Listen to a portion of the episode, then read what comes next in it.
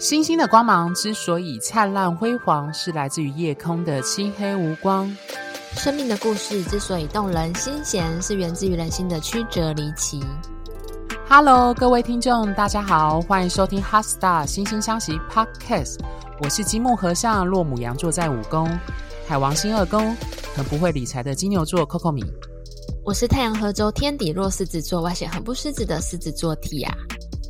好，在今天这一集呢，我们要谈的是金四大天王降临怎么办？谈的是时间之神土星的下集。那在上一集呢，我们已经讲完土星在古希腊罗马神话符号与占星学里的象征意涵后，那这一集我们将深入探讨土星这个星体在实际星盘上会扮演什么角色，以及和其他星体间会演出什么样的剧情。那首先我们要谈的是在土星在本命盘中的影响。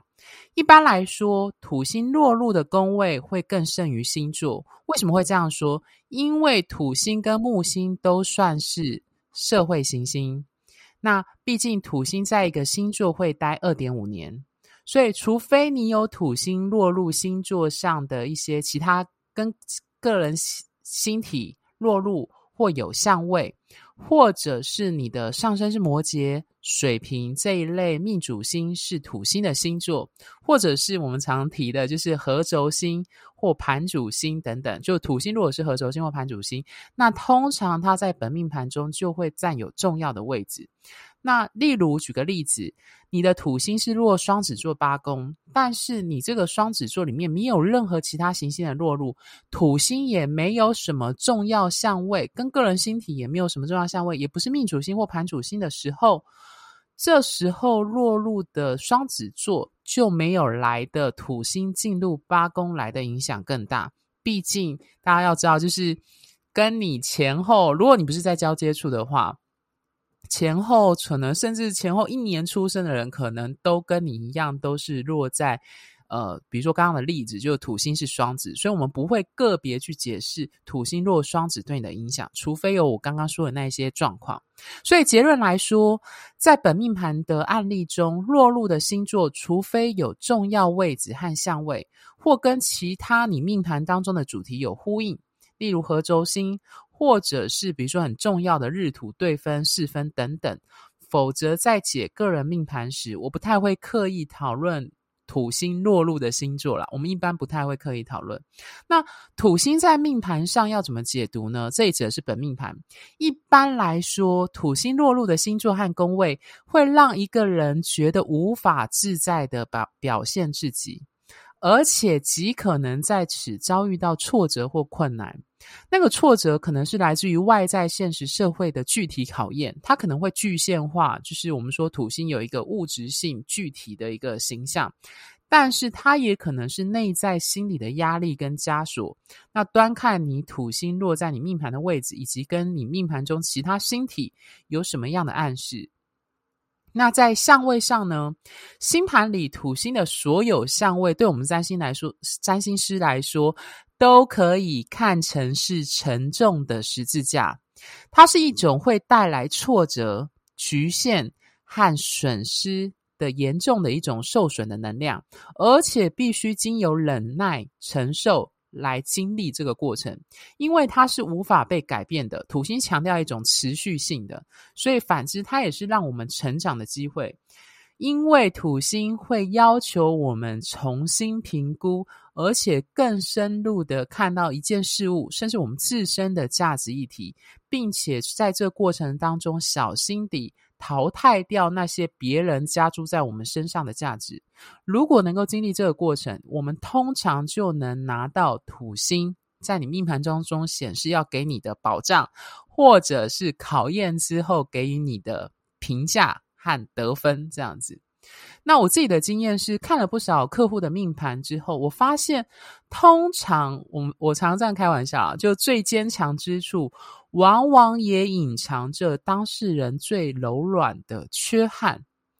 为什么会这样说？就是呃，我举巨蟹座为例，大家可以去想想看，螃蟹的那么硬的外壳。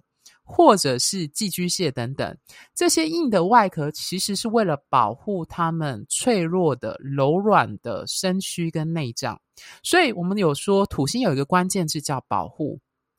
那大家就要去问，土星的保护背后其实暗藏着，就是这个保护背后的脆弱，或者是他不愿意去呃打开开阔的一个状态。在此，我要举一个我客户的例子。呃，她是一个女性，而且是一个事业非常有成的女性，在公司担任所谓的高阶主管。她的本命盘呢是月亮入摩羯座，合轴天顶，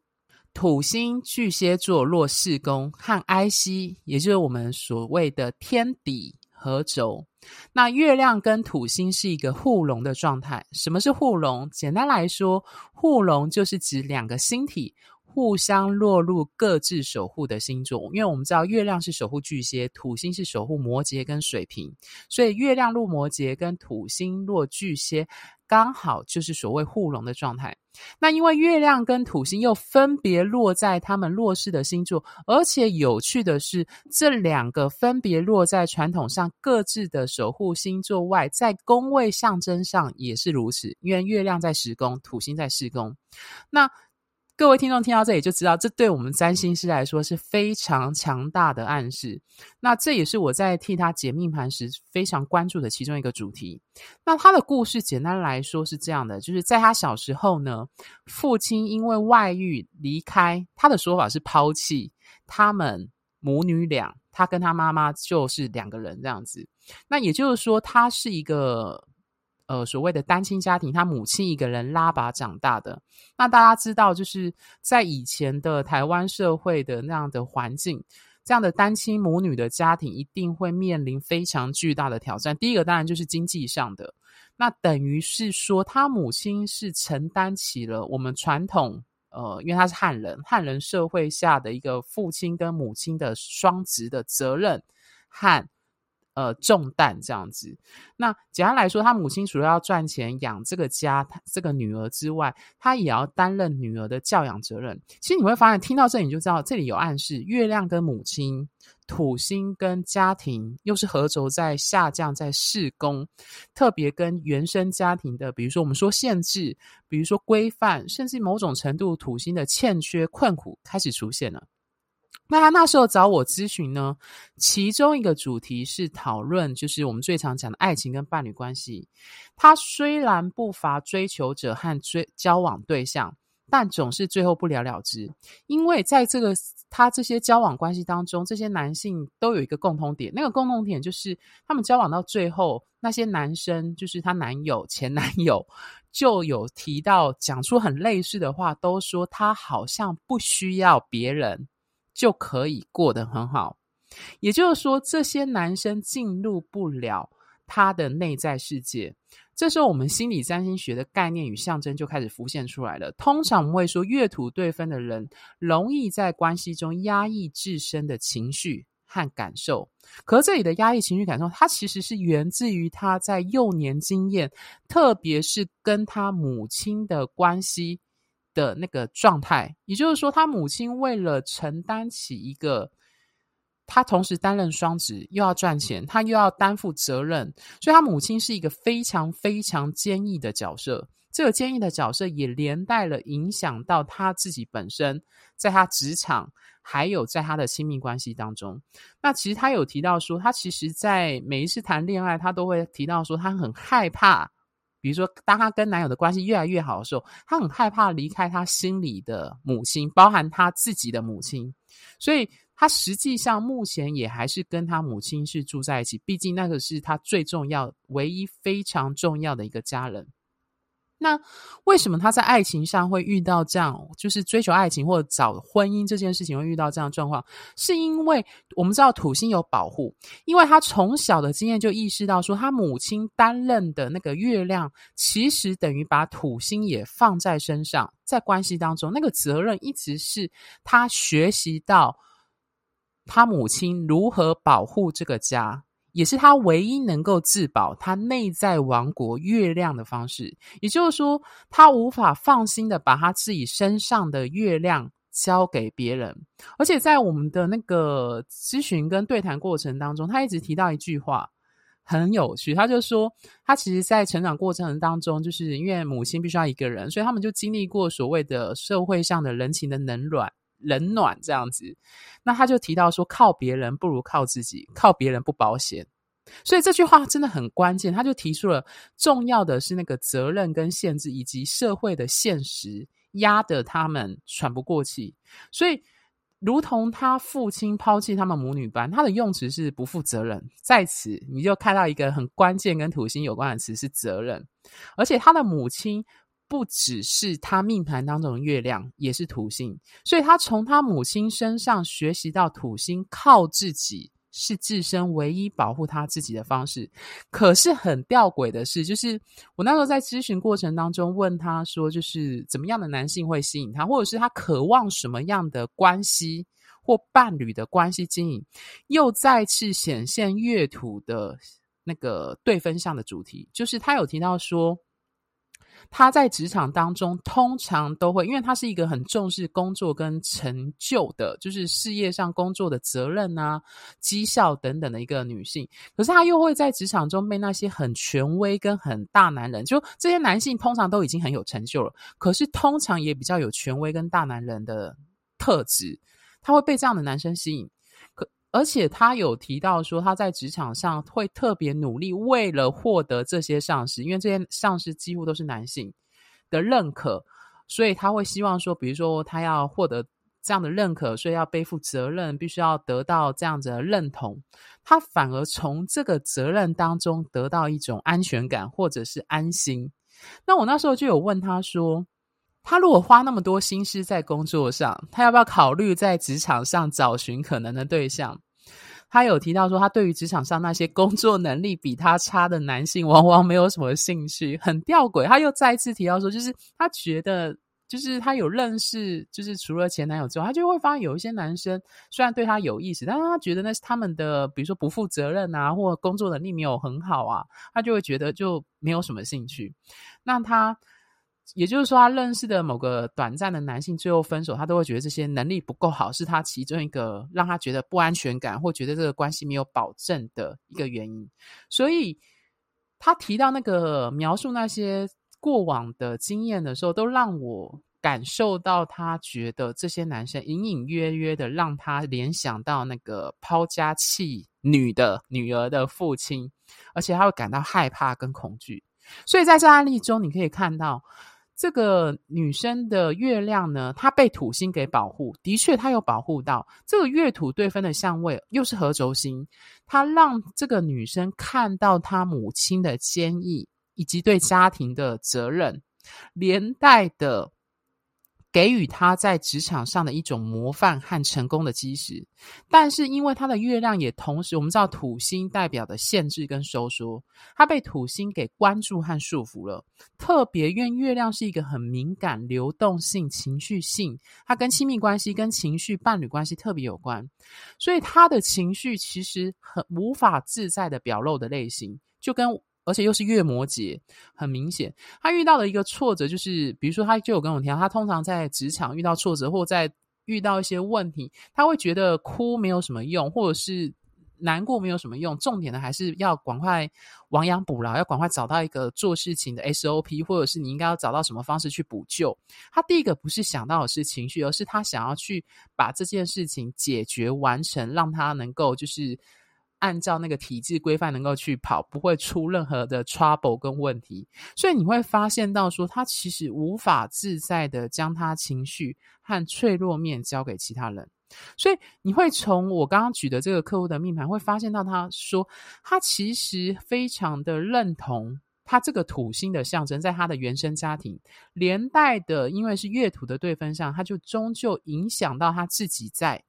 不管是职场，因为月亮在十宫，还有他自己的亲密关系，他简单来说，我那时候最后就跟他说，他一直会在土星跟月亮之间摆荡。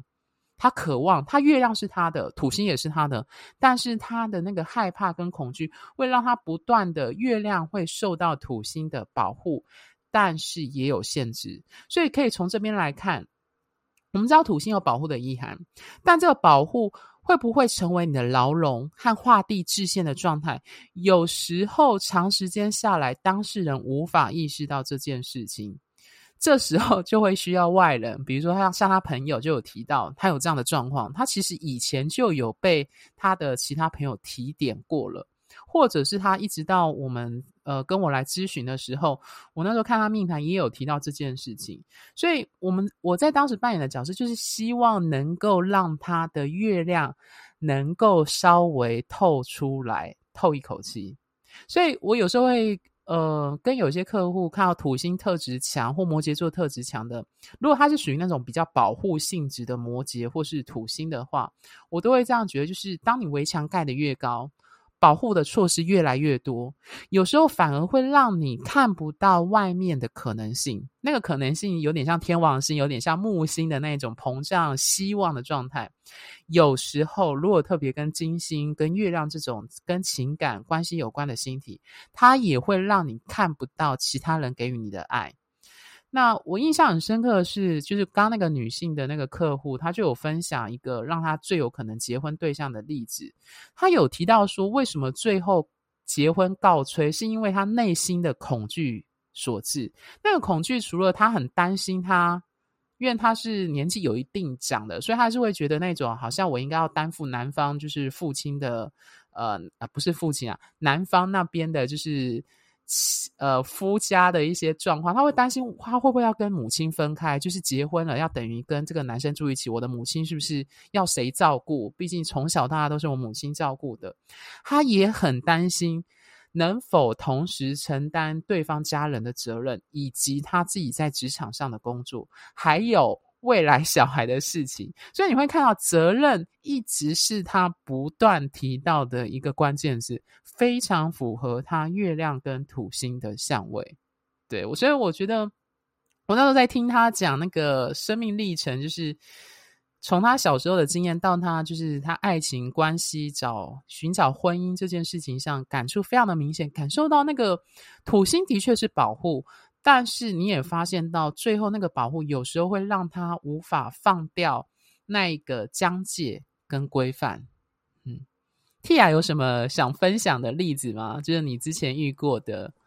朋友或客户。嗯，你刚刚这个例子啊，就让我想到，哦，我发现土星人真的是需要懂学习求救的一群人，就是他们必须要知道说。他们可以，他们要学习去求救，因为他们通常不习惯，特别是就像你刚刚提到那那个月土的女生的例子，通常月亮土星有相位的人，本命盘有相位的人，他们偶尔会羡慕那种会去求救，或者是可能职场上有些人就是比较，比如说一点小事情就会去请求别人的别人的帮忙，但对月土的人来说，月土的人就会。就他就觉得说，他去求救的时间，这段时间他自己可能都已经解决问题了。对，他们会这样觉得，那干嘛拜托别人，造成别人麻烦这样？没错。可是当他自己在那边累得半死的时候，又会有点羡慕那种就是去求救，然后请别人来帮忙的人。他会，他也会想要那种被疼惜，然后不是所有的责任都是扛在自己身上的那种那么沉重的感觉。但是是，但是他们为什么会这样？是因为。从小，他们的生命经验大部分都是，他们只要去求救了，可能不会被帮忙，或者就是可能爸妈都在忙，你什么事情你都要自己来。然后久了，你习惯，就会觉得哦，爸妈都在忙，那我干脆我也不要开口，造成他们的负担。所以，呃，长期这样童年的经验这样下来，就会变得什么事。什么事情都习惯自己来，那不管是心理的事情还是物质上的事情，都是这样子，会长出一个万事都自己来的性格。那就像刚刚空空明讲的，在伴侣关系当中，什么事情都自己来的时候，其实是会让关系变得比较疏离跟没有互动的。对，然后我之前也有一个同事，他是土星在四宫。那那个时候会会去看他的星盘，是因为我这个同事他自杀了，然后我们是呃当天发现，哎，他怎么人没有出现？到了晚上的时候，听到他家人说他自杀。那这个同事他是，嗯、他长期是照顾那个有长照需求的父亲，然后长期把责任都扛在自己身上。他们家很多小孩子哦，可是他都会觉得他自己是那个主要照顾者、主要负责的人，然后给自己比较大的责任跟压力。他觉得他都是家里一有什么事情，他就要冲回家里这样子。然后其实他自己也有一个忧郁症的情况存在，所以其实土星土星人真的的确就是，嗯、如果大家有看那个脑筋急转弯的话，我要举这部例，这部片很爱这部片，就是那个悠悠，他最后他的情绪会有一个抒发，是因为他发现，诶，其实他可以说出来，那身边的人就会来帮忙。不过我们刚刚讲的前面这一段都是在讲土星可能比较悲惨的例子，我想来讲一点比较正面的事情，就是呃，我目前觉得啊，一个人土星的星座，他土星所在的宫位，还有他的命盘当中跟土星有相位的行星，比如说太阳、月亮、金星，他这一些所有跟土星相关的东西，都代表这一个人这一辈子会自我怀疑。然后自我考验，以及最后自我成就的所在，这怎么说呢？我前几天恰巧看到这篇文章啦，然后，然后我就发现，诶，我可以举这个例子跟大家说明。我前几天看到一个文章，是跟那个金融业相关的文章。他说，我念给大家听哦。他说，台湾选择权市场完全被六年一班学生掌控？问号，不只是否因为巧合。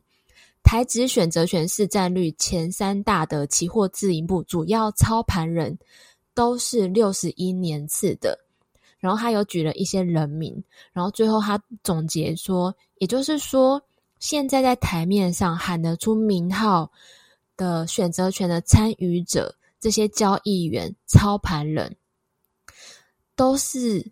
有六个都是六年一班的同班同学。那他这边的六年一班指的是。六十一年次，民国六十一年次，这很有趣。呃，民国六十一年次是西元一九七二年。那西元一九七二年这一年是土星从金牛座进入到双子座，所以呃，六年一班出生的这一群人都是土星双子座的人。那为什么它会跟选择权有关系？选择权是金融一种金融商品，然后它的交易就是非常快速的，等于是说，你如果要在这一个呃选择权界，然后很专业、很厉害的话，你就要速度很快，反应比别人快，然后反应很灵巧。那这一些关键字就跟双子座还有水星之类的。大家比谁反应快很有关系。那这一篇文章啊，他说到的这几位，目前据我所知都是呃很大的证券商或者是投信业这些金融业做到位置很高的主管，可能他们部门一年操作的嗯，一年可以赚的损益可能会有三十几亿之类的，那都是在做这种速度要很快的，比如说计量交易这一些东西。所以大家可以看哦，这个不是巧合，这就是星星的秘密，这就验证了我们刚刚说的土星，它就是跟你相关的东西，都是你一个人这一辈子，你会你会小时候会遇到很多挫折，然后你会自我考验，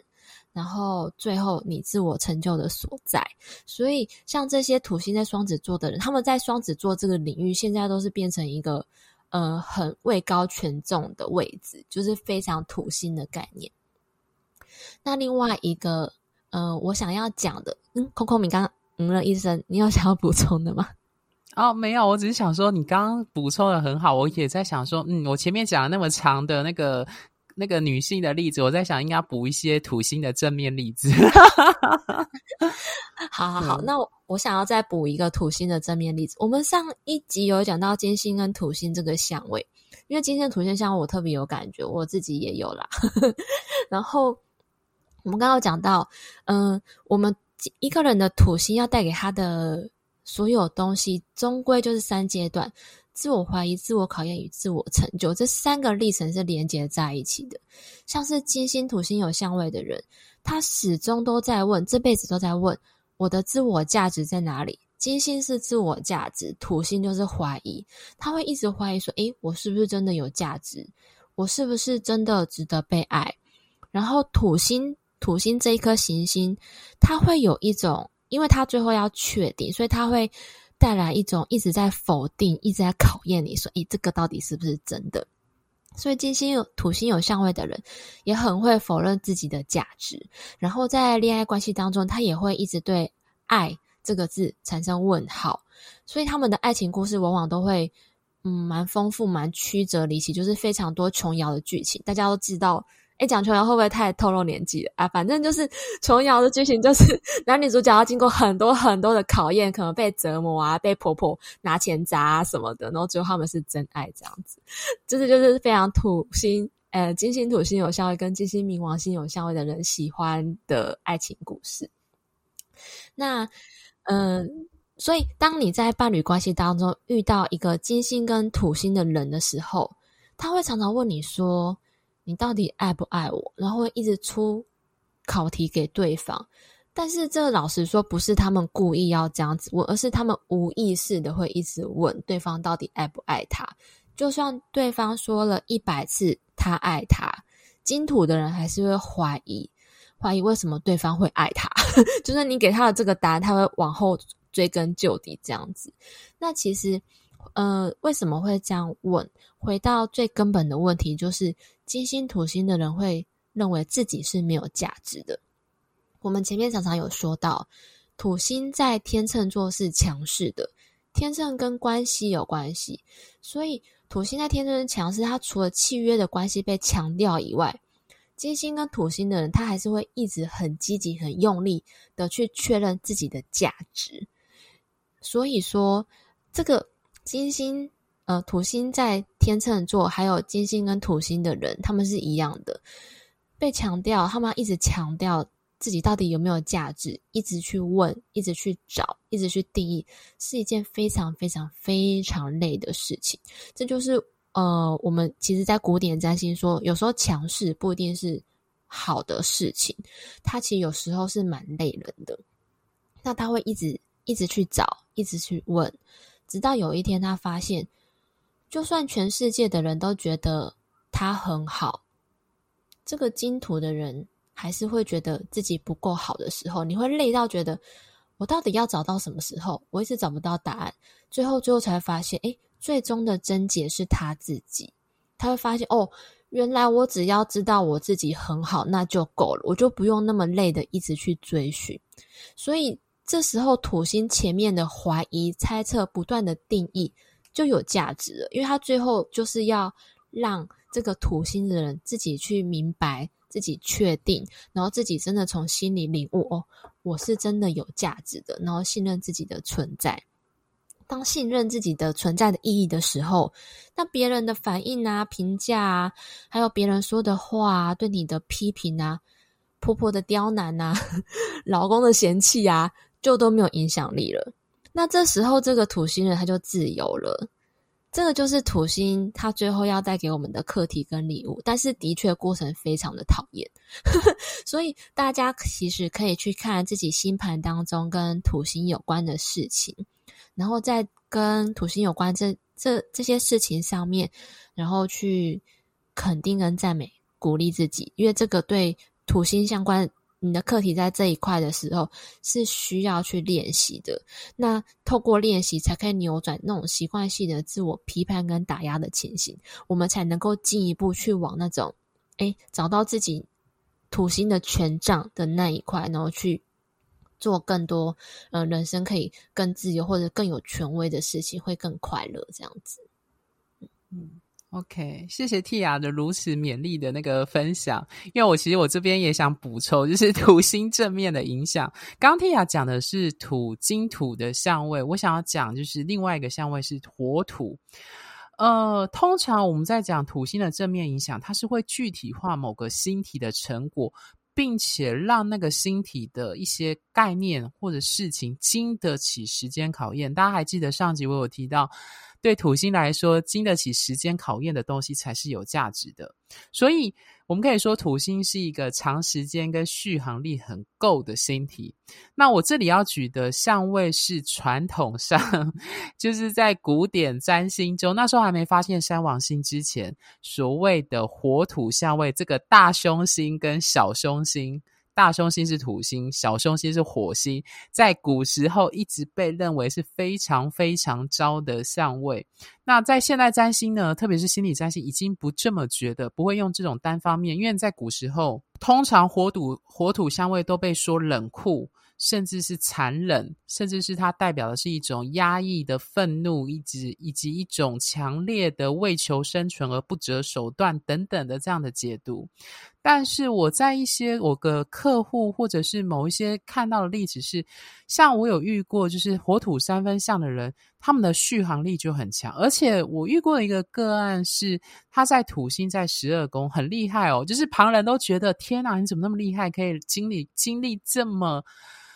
难以忍受，无法就是其他人都想要逃之夭夭的状况，你竟然还可以接受，更还有活下去这样子。当时可是重点是当事人还没有自觉，而且他觉得理所当然的是说，哦，他就就这样子活下来，就是或是就这样子撑过去那个难关这样子。所以其实。火土相位的这个传统上，在古占，他认为是一个非常就是具有负面意涵，毕竟两个都是凶星的这样的相位。在我们现代，我们已经赋予它其他意涵，比如说，比如说他的意志力坚强，他在困境、在艰难的处境下，他都可以坚持的活下去。我觉得火星强调那种生存力、存活下去的那种动力和。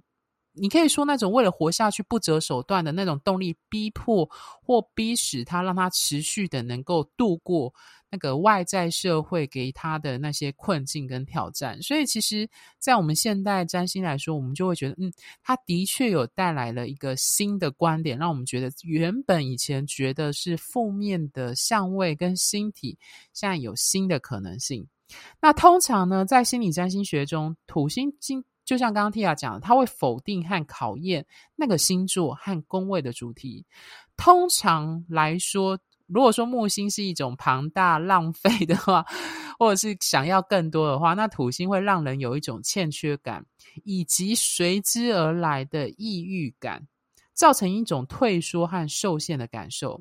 通常这样，在心理占星学，我们会说土星有很多种不同去表达这种欠缺感的表现方式，例如。借由否定他渴望的事物，转而否定他对该事物的欲望和渴望，或者土星会让你想保护的东西，就像我刚刚说的，成为束缚你的牢笼。例如我刚刚提到的那个事业有成的女性，她可能就在这样的状况下，土星会让你去有一种过度弥补的方式，来逃避她内在的某些议题，比如说像刚刚的月亮，或者某些人可能遇到的是金星的主题。那在关系合盘上呢，有不少西洋占星书会提到说，就是。呃，传统上啦，有人会觉得好像要木星这样的吉星进入在呃对方进入在你的七宫，或你进入对方七宫是一个更好的这样的状况，但是不一定。有时候土星会带来一个明确的契约跟一个明确的承诺，所以我在前阵子我在看西洋的那个行运的书，他有提到说，反而他。就是那个那个美国那个占星师，他就提到说，他反而看到木星落在七宫，他反而不会建议你在这个时候结婚，因为这个婚姻可能只是一个快乐欢乐，但是他找不到具体的成果，无法长久。反而是土星如果进入七宫或下降点的时候，适合给出承诺。跟所谓的就是签签约，就是要结进婚进入婚姻这样子，所以其实土星也不全然就是因为限制，但那个限制也带来保障这样子的状况。嗯，对，我刚刚就想到一件事，就是你讲到七宫那个合盘上，我想要讲的是合盘这件事，因为我我遇过太呃也没有很多啦，就是对象对方的土星落入我的第七宫。就是合盘的对象，土星落入我本命盘第七宫。我发现，当对方的土星落入第七宫的时候，对方会把你照顾得无微不至哦。就是那种可能他会去哪里都接送，然后可能经济上不会让你花任何一毛钱。就是他会把，他会，他会把你当做他自己的责任。那小时候的时候，女生就会很喜欢这种关系，觉得诶，好棒哦，就是有一种被照顾的安全感。但是长大之后会发现，这其实是限制跟压力。嗯哼，对，这其实限制这个压力。然后我们之前在学占星的时候，老师也都会说啊，如果对方的土星落七宫，就是彼此土星落七宫，这是个很容易结婚，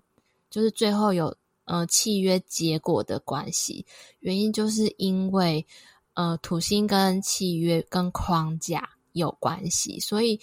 土对方土星若七宫的话。通常都很有可能会结婚，然后也很有可能就是会是一个比较嗯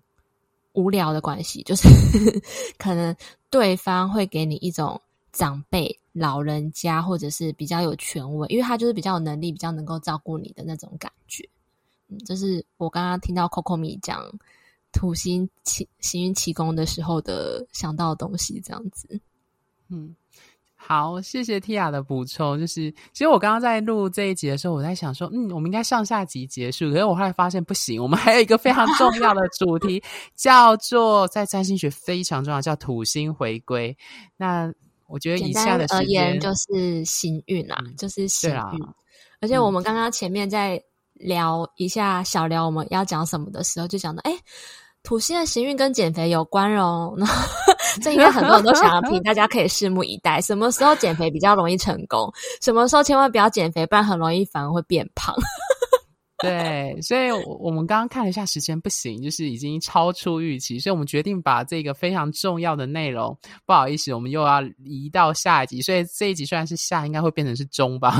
我把 标题改成是土星的终极这样子。OK。那就我们就下一周会再跟大家讨论，就是在行运特别对你个人命盘在行运上有什么重要的影响。好，那最后星星相惜有提供数种专业的占星咨询服务。那从如同个人占星身份证最重要也最基础的个人本命盘的完整分析讲解，深入探讨双人关系互动与性格适合度的关系合盘。探讨年度运势与一年中重要日期，还有年度主题的流年推运，以及挑选日期做重要决定和规划的择日占星。那如果您现在正面临人生难关，想迅速立即性的针对目前困境原因进行厘清，进而找到生命出口的人，我们也有提供针对你命盘重点式的判读与建议的方案。那提供。呃，例如提供即时且快速文字咨询的解忧信箱，或是单一问题的占星三人行方案，都适合想针对呃那个目前你人生难关的那个问题进行咨询的人。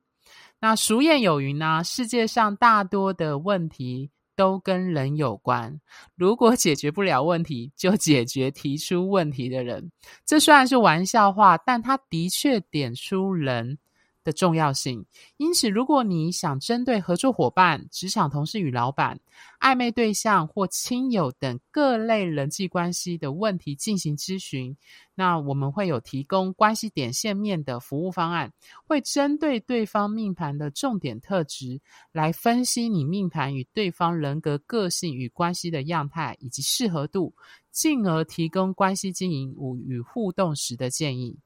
那如果你是对投资理财与金钱资源运用上想要做深入探讨的人呢，欢迎找财经专业背景出身、对财经占星学有特别专专研的 Tia 进行投资钱财旺旺来的线上文字咨询。他会从你的命盘中找出隐藏在其中的投资天赋、适合的投资标的，以及蕴藏在命盘里的资源保障。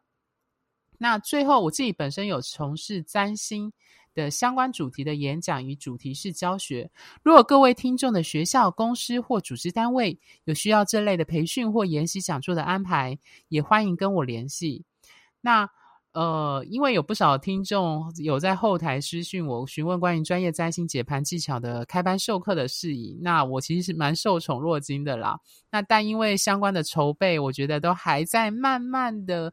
我是一个工作上蛮金牛座，就是慢郎中、缓慢进行的人，这样子慢工出细活这样子。所以到时候如果确切开班，一定会在脸书粉专 IG 以及在 Podcast 上跟各位公布。然后如果各位听众真的有愿意的话，就欢迎报名这样子，一定会跟各位分享。那如果各位听众喜欢本节目，欢迎在追踪小额赞助本节目外，记得到我们的脸书跟 IG 按个赞，因为我在脸书上会不定时的发一些关于行运或占星相关的一些贴文，不论是心理占星或行运，或者是我们对于运势的推算等等的。那另外，我们这也有制作非常精美漂亮的 HeartStar 心星相惜的官方网站，上面呢，大家可以 Google 搜寻，那里面有我写的不少专业的占星文章。欢迎有兴趣的听众可以上去阅览，这样子。那我们下一集呢，总是要把土星结束了，就是我们要谈土星的行运，还有非常重要的回归。那敬请各位期待，特别是如果你的年纪刚好是二十八到三十岁左右的听众，务必不要错过这一集。好像也不止哦，如果你是。哎，我看一下，你说在五十八岁或快六十的也差不多，也要注意。没错，对，但是不止啦，因为还有所谓的就是土星的对分啊、四分，所以切成四分的话，那个年度都刚好，其实对土星来说是重要的影响。这样子，嗯，好，星星的光芒之所以灿烂辉煌，是来自于你们的订阅与赞助。哈斯达，心心相惜，真心相待，专属于你的心愿。拜拜。拜拜。